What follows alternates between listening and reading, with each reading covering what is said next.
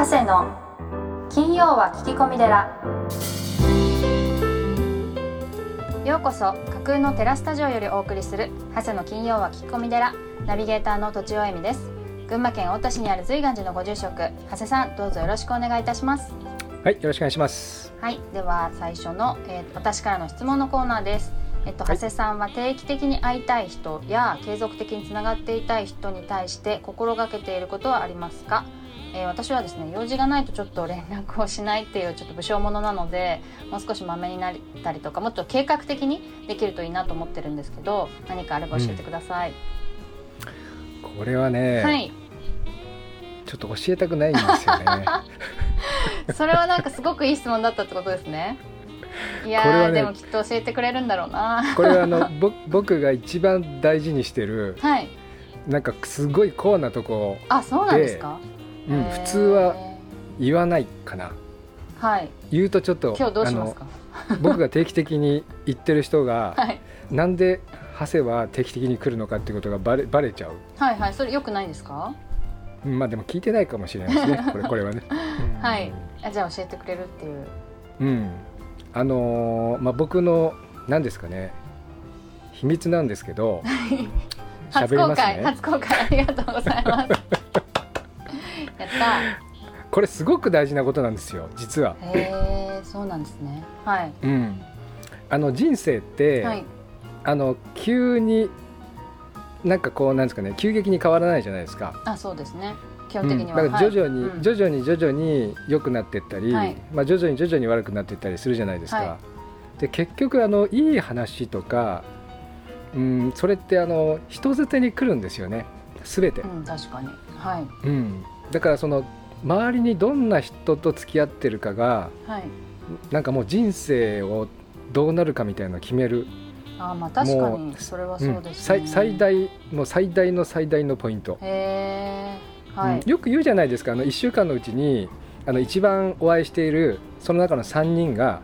なんか将来のあなたですみたいな。あでも言いますね。自分と自分を映すなんちゃらみたいなことを言ったりとか。はい。そうそうまあ鏡とかね、はい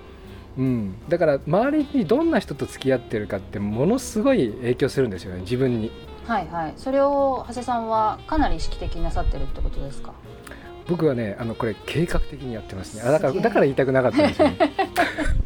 ちょっと打算的みたいに思われたらな困るなみたいな。あそうそうそうそうそ そそういう思いで来てるの？みたいなことをね思われちゃうとまあよくないんですけど、まあ、ただ僕がこうお坊さんをやっててまあ今日もあのねお葬式あったんですが、はい。この人生の最後にこう立ち会うとですね思うのはあのこの方はそのどういう人生を歩んだのかなみたいのを、まあ、常にまあこうなん振り返る機会があるわけですよ、はい。まあ、お坊さんって。はい。うん、そうするとある方はこうなんですかねその会社を潰したり、まあ、大失敗したりするんだけど、はい。やはりなんていうんですかこういろいろこう回復していくっていうかな復活していくっていうかな、まあ、そういった時にどんなことをしたんだろうみたいなことを、まあ、ご家族に聞く機会があったりして、はい。それがねやっぱり共通してるんですよね。そうなんですか、うん。はい。その成功の法則っていうかうまくいく法則っていうか、はい。運を引きつける法則みたいなのが共通していて、はい。こういうことなんだなっていうことがある時分かったんですよ。おそれをそれがやっぱりあの、はい。人なんですよね、ああそうなんだうん。はい誰と付き合っているのかって言ったさっき言ったその一緒の時間を過ごす3人、はい。うん。まあ、あの奥さんとか子供はあの除いてですね、うんうん。うん、これがすごく大事。あの仏教の世界ではその、えー、と師匠っていうんですね、はい。師ですね。でよくメンターとか言うじゃないですか、はい。一般の方が、はい。まあ、同じような意味なんですが特に僕らの世界ではこの仏教というご縁をつけていただいた方はいあとその僕がその弟子としてであの師匠にこうなんていうかな引き上げてもらうっていうかはい。教えていただくような、はい。その人生の師匠、はい。うん、あと,、えー、と僕にそのお釈迦様の教えを、まあ、最終的にその、まあ、印鑑を押してくれる方、うん。まあ、大体3名の師匠がいるんですけど、まあ、その他には僕はあの例えばあのいろんな師匠がいるんですね。うーん。はい、うんあのーちょっとここでは言えないんですけど、はい。うん、その分野分野に師匠がいるんですよ。ああなるほど。はい。うん、でその師匠が変わっていくんですよね。ああ自分の変化とか成長とともにって感じですか？そうそうそう。あの、はい。なんていうかな師匠を乗り越えてしまうっていううんか、はいはい。まあまあ乗り越えた方がいいんですけど、はい。向こうもあの師匠もう嬉しいので、はい。はい、だからこう自分が成長していくと相手も成長していってでいつかこう乗り越えてしまうんですね。うんはい。で乗り越えてしまったら次のさらにそのその人の師匠みたいなはい。方にあのいろいろご教示いただくっていうか、はい、もうそうするともうどんどんどんどんどんどんどんどんあの師匠がはい。こうレベルアップするっていうんですかね。うーうんん、ちなみになんかどんな口実口実というとあれですけどどんな風に言って会いに行くんですか？であああ。会った時何をなさるんですか？えっとですねそういう方って、はい。あの僕も頑張ってるんですけど、はい。向こうもさらにあの成長しちゃってるんで、あはい。なんか行くたびになんかこう打ちのめされるっていうか、はいはい。あのやってもやっても追いつかないみたいな、はいはい。うん、だからあのあんまりなんですかねちょくちょく来られるともうあの向こうも迷惑みたいな、はいで半年に1回とか、はい。3ヶ月に1回とか、はい。まあ、もっと忙しい方は1年に1度とか、はい。うん、あの聞くことはもうあのその都度違うんですよ。ああなちょっと聞きたいことがあるとかお話があってみたいな感じでうん。会いに行く感じなんですか、そうそう。あの最初ははい。もうこうなんですかね。向こうの方が上すぎてはい。何を言ってるかわからないみたいな、うん、でやっぱりこう自分がいろいろ勉強していくと、はい。あ言ってることは大体分かったみたいな、うんうんうん。実際実実行もしてみたみたいな、うんうんうん。でもなんかうまくいかないみたいな、はい。うん、でさらにあの自分がやってみてうまくいってさらにそれを聞くと向こうもなんかはるか遠くへ行ってるみたいうな、うん、そういうのでなんか人生ってこうどんどんなんか形成されていくんだなっていうのがある時分かったので、はい。定期的にあのその人のその会いに行く感覚もみんな違いますね、うん。ん、だからこう1年あのスケジュールに、はい。うん、何月何日はこの人何月何日はこの人何月何日はこの人みたいな、書いてるんですか？うん、向こうも予定あるからね、はいはい。大体もう1年一年先ぐらい埋まってるんで、あじゃあもうそこで押さえとくってことなんですね。うんうんうん、抑えさせていただくみたいな、はい、そういう方がなんかこういらっしゃるとはいいいですよね。あ私もそうなんですけど、まあ、いろんな若い人が僕のところ来たりするんですね、はい。長谷さんにお話聞きたいって言って。うん。ただ一回来て来なくなる人がほとんどなんですよ。あはいはいはい。うん、分かりましたみたいな、はいはいはい。でも僕はあの多分ね教えたいことのあの1割ぐらいしか教えてないんですよね、はい。うん、もう一回来れば教えられるのにみたいな、はい、で何度も来てくれる方にはも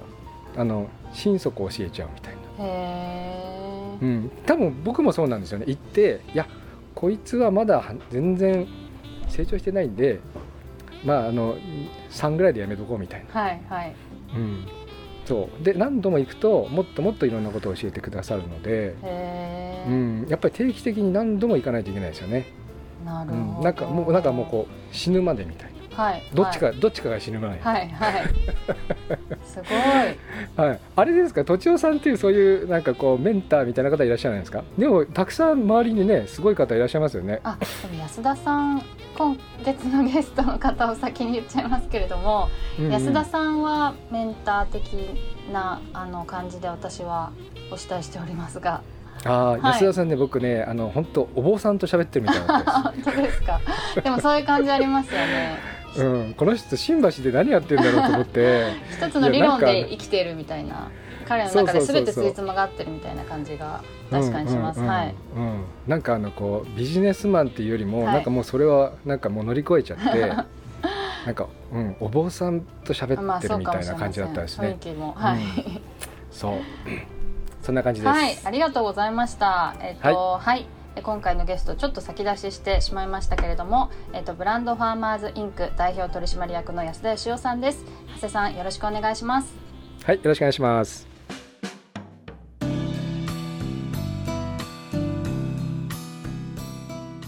今月のゲストは BFI、えーブランドファーマーズインク代表取締役の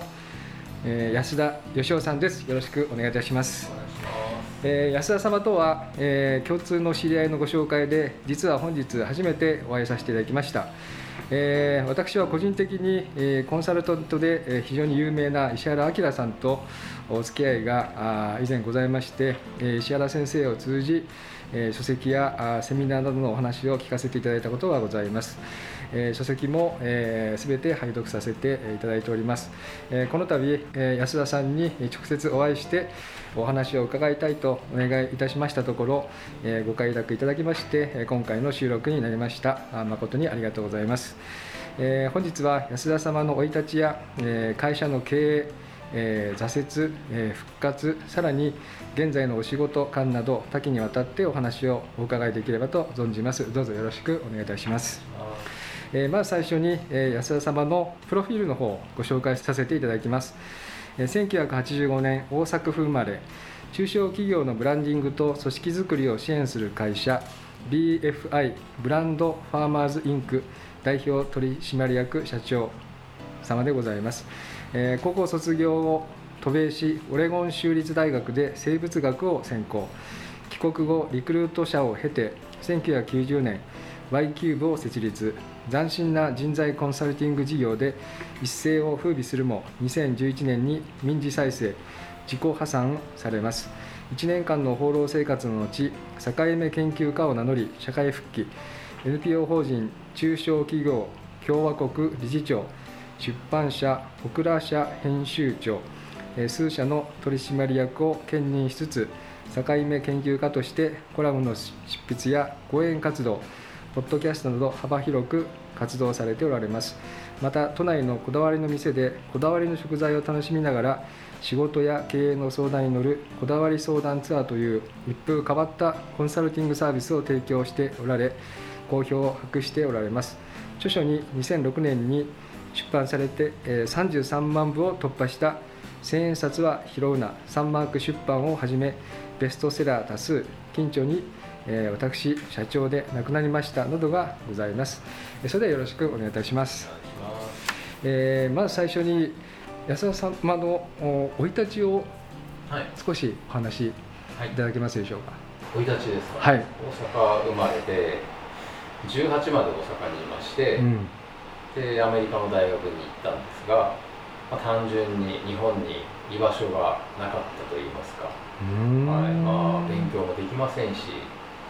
えー、普通に大学に行く学力もなくかといって働く気もなく、うん、はい、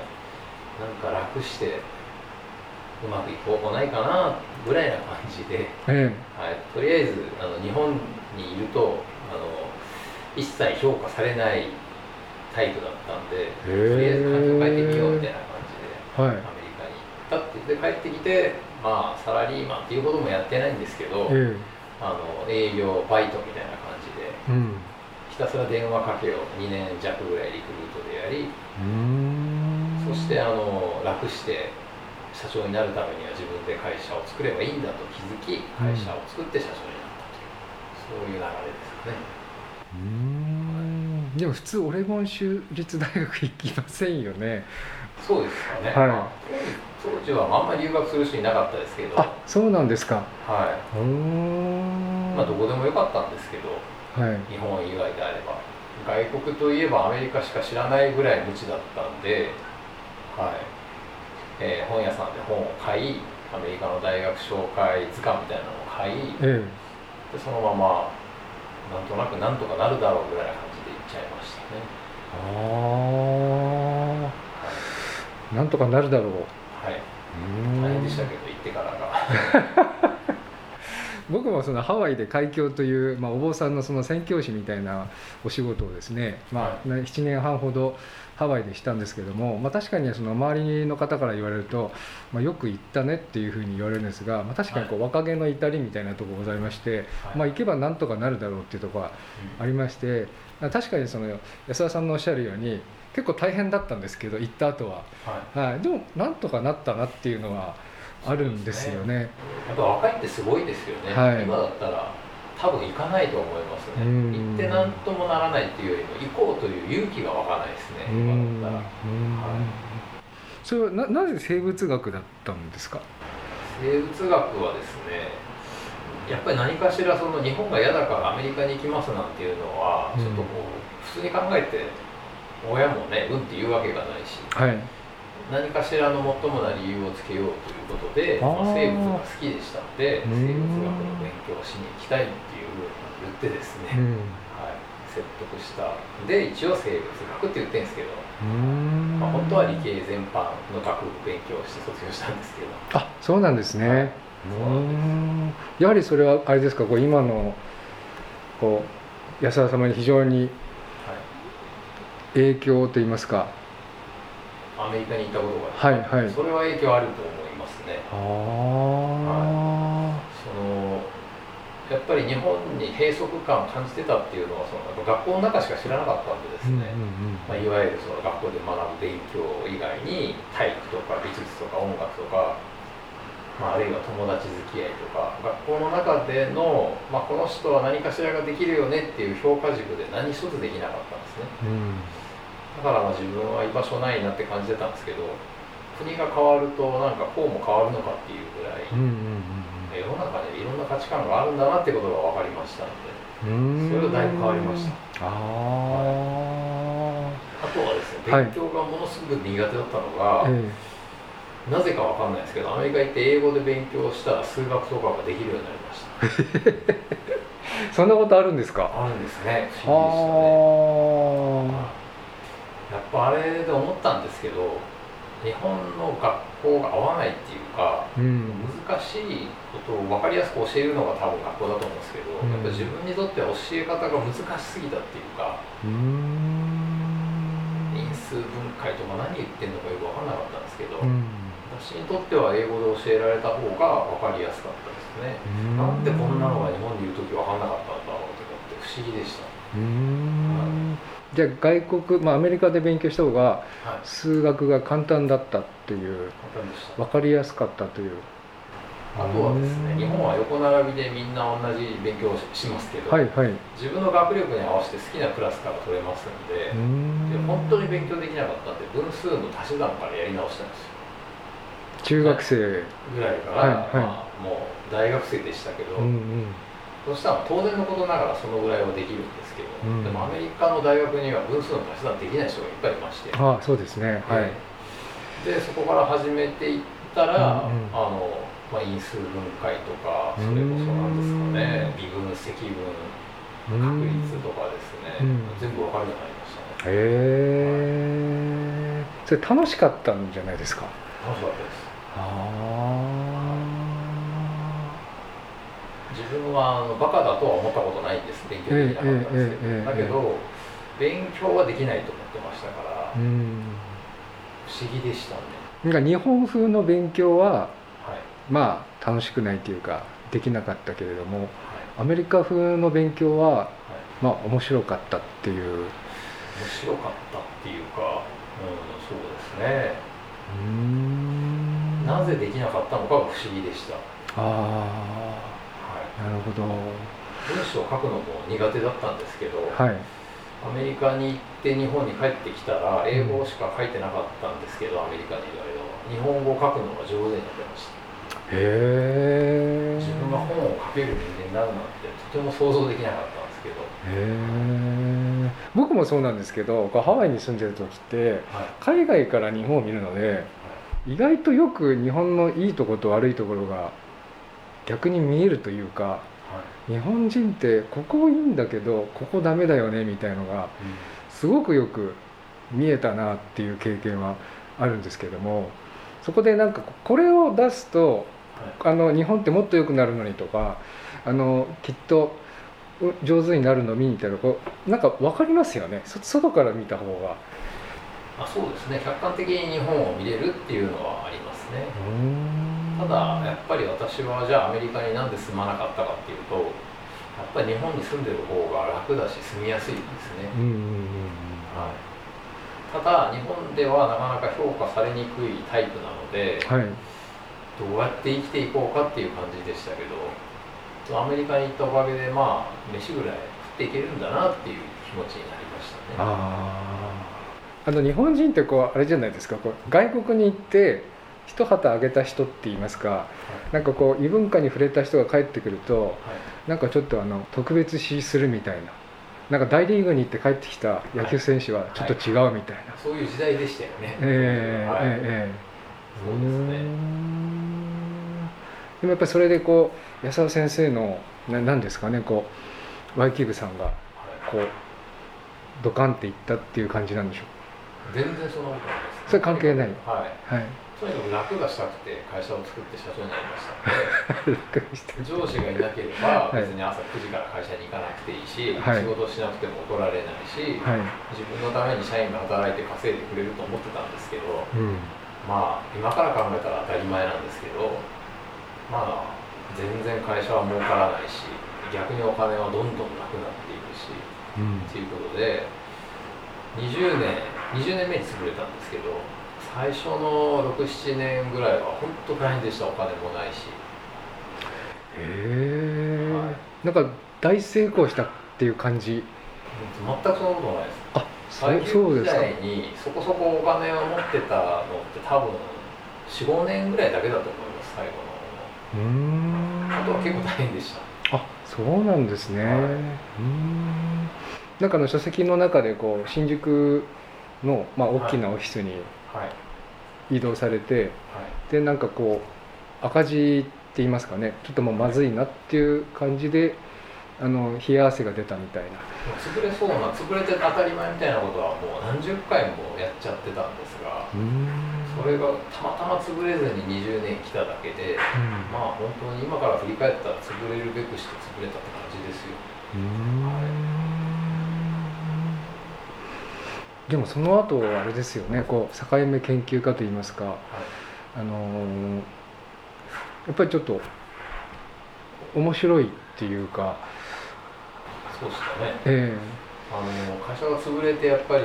20年もやってると社長を演じてるわけなので社長っぽくなっていくんですね思考が、うん、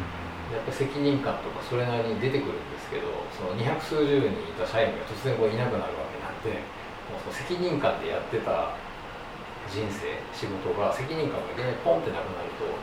エネルギーのこうなんか元がなくなっちゃうみたいな感じで3年間ぐらい何もやる気が出なくてですね、はい、で放浪してたんですよ。その時にその境目研究というお金にもならないものをひたすらやってたってことです。でもそれで今こう BFI っていう会社を経営してるわけですもんね。経営というほどでもないですね。まあ、あの正直一人で食っていくぐらいはできてますけど、はい、そんな程度ですよ。うんありがとうございます。あの敏夫さんの方から、えーまあ、僕もポッドキャストはあの聞かせていただいたんですけども、はい、まああの本当に YouTube とかさまざまなことをされていて、はい、なんかあの安田さんのまあ、お聞きしてますとなんかこう失礼な言い方になるんですけどなんかおお坊さんのお話聞いてるみたいな なんかあの宇宙とかですね、あの世とか結構そっちがなんか多いなと思って、はい、なんか僕もなんか勉強になることがたくさんございましてあのあの世の話とかなかなか普通あまりそっち行かないですよねっていう、はい、のがございましてやはりあれですかこう興味があるんでしょうっていう話になるとですね、はい、そのスピリチュアルなことが好きとか、うん、あのなんか知らん宗教になんか思い入れがあるとかそういう話になりがちなんですけど、はいはい、そういうの全くなくてですね、えー、スピリチュアルな人間だと思われるのは逆にあんまり好きじゃないんですけど、はい、私は真面目にそのこのなんていうんですかね真面目に生きてるというかまあ、どうやったらお金持ちになるんだろうということをひっくるめて、うん、この社会ってどうやってできてんだろうかということをごく真面目に考えて生きていくだけで、そうするとそのそこに行き着いちゃったっていうか、はい、あの死んだら終わりだと思ってる人がすごい常識的だって思ってる人多いじゃないですか、はい、そんなわけないよなっていうのが私の常識でして、はい。はい、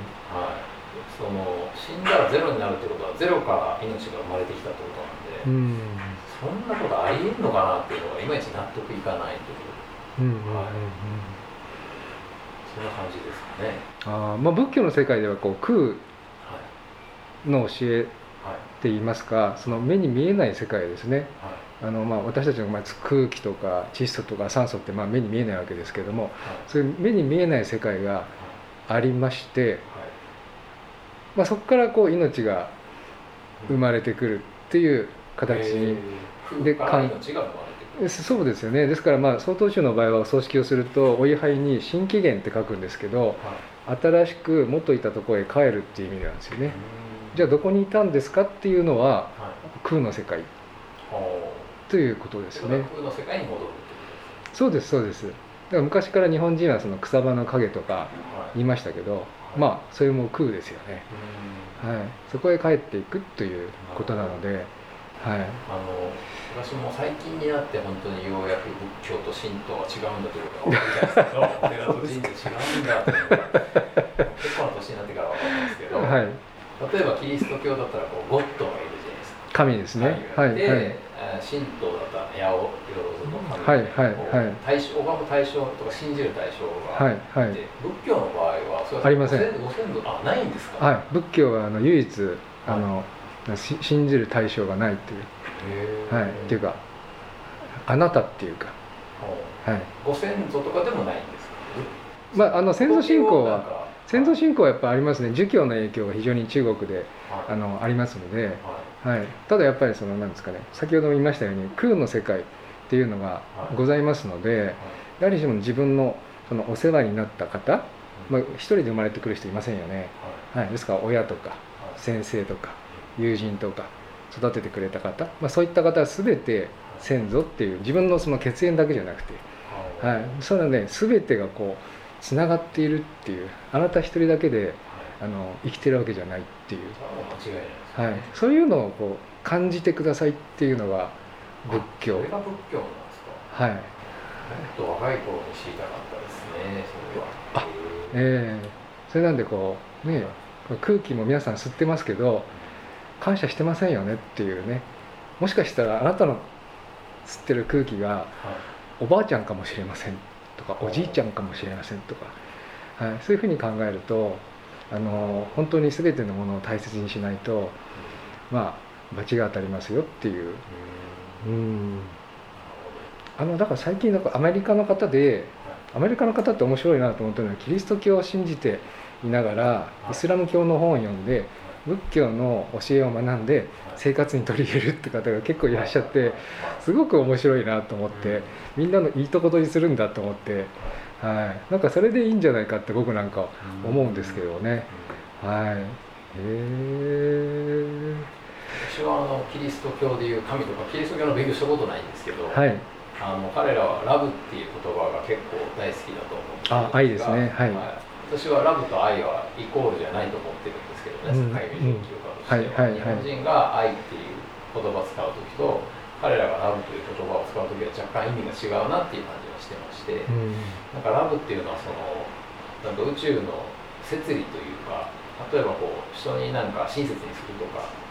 いわゆる人間社会というところのいいことをするといいことが起こるっていうのは、まあ、神様が罰を与えているというよりはそういうふうななんか原理原則で宇宙っていうのはこう動いていて、うん、川の水が高いところから低いところに流はいはい、でその法則をその神と名付けてんだろうなっていう気が私はなんとなくしてまして。そういう意味ではなんか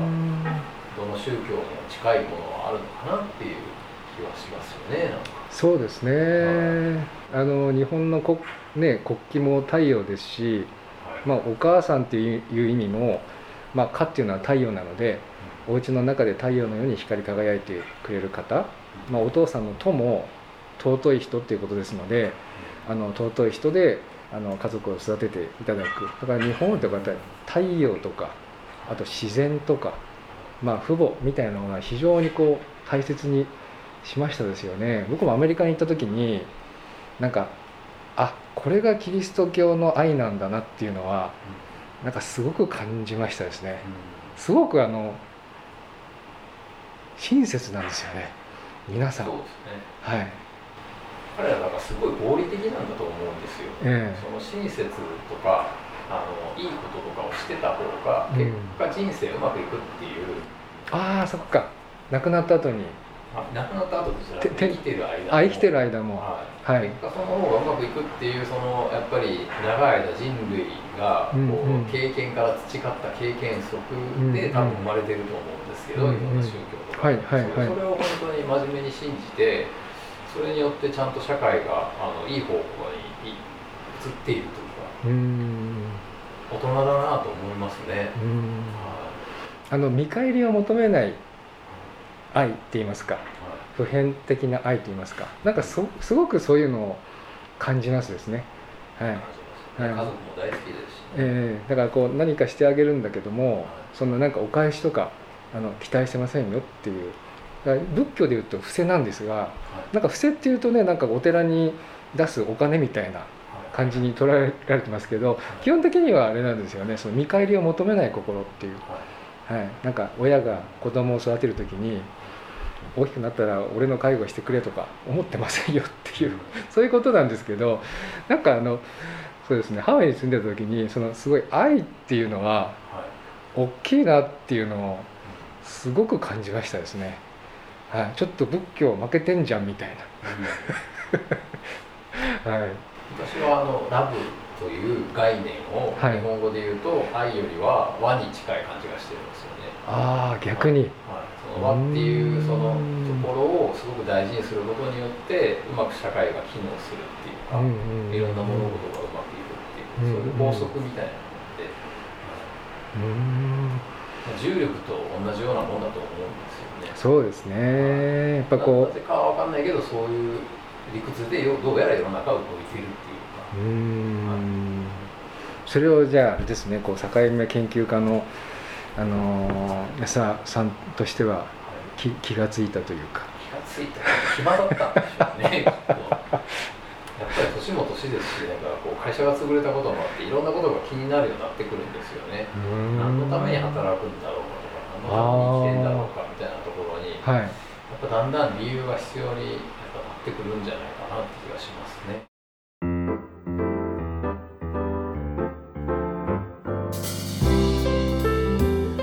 今週も長谷の金曜は聞き込み寺をお聞きいただきありがとうございました。長谷さんや番組へのご質問ご要望などは宗教法人随願寺ホームページまたは社会福祉法人森田睦美会のお問い合わせフォームよりお送りください。URL はポッドキャストの説明文をご覧ください。人生相談はもちろんお寺や葬儀法事お墓のことや子育て介護など生活に関することもお待ちしております。瑞岩寺と森田睦美会は群馬県太田市札幌市横浜市鶴見区東京都東池袋において保育園こども園児童クラブ放課後デイサービス特別養護老人ホームグループホーム障害者支援事業など幅広い分野をサポートしております。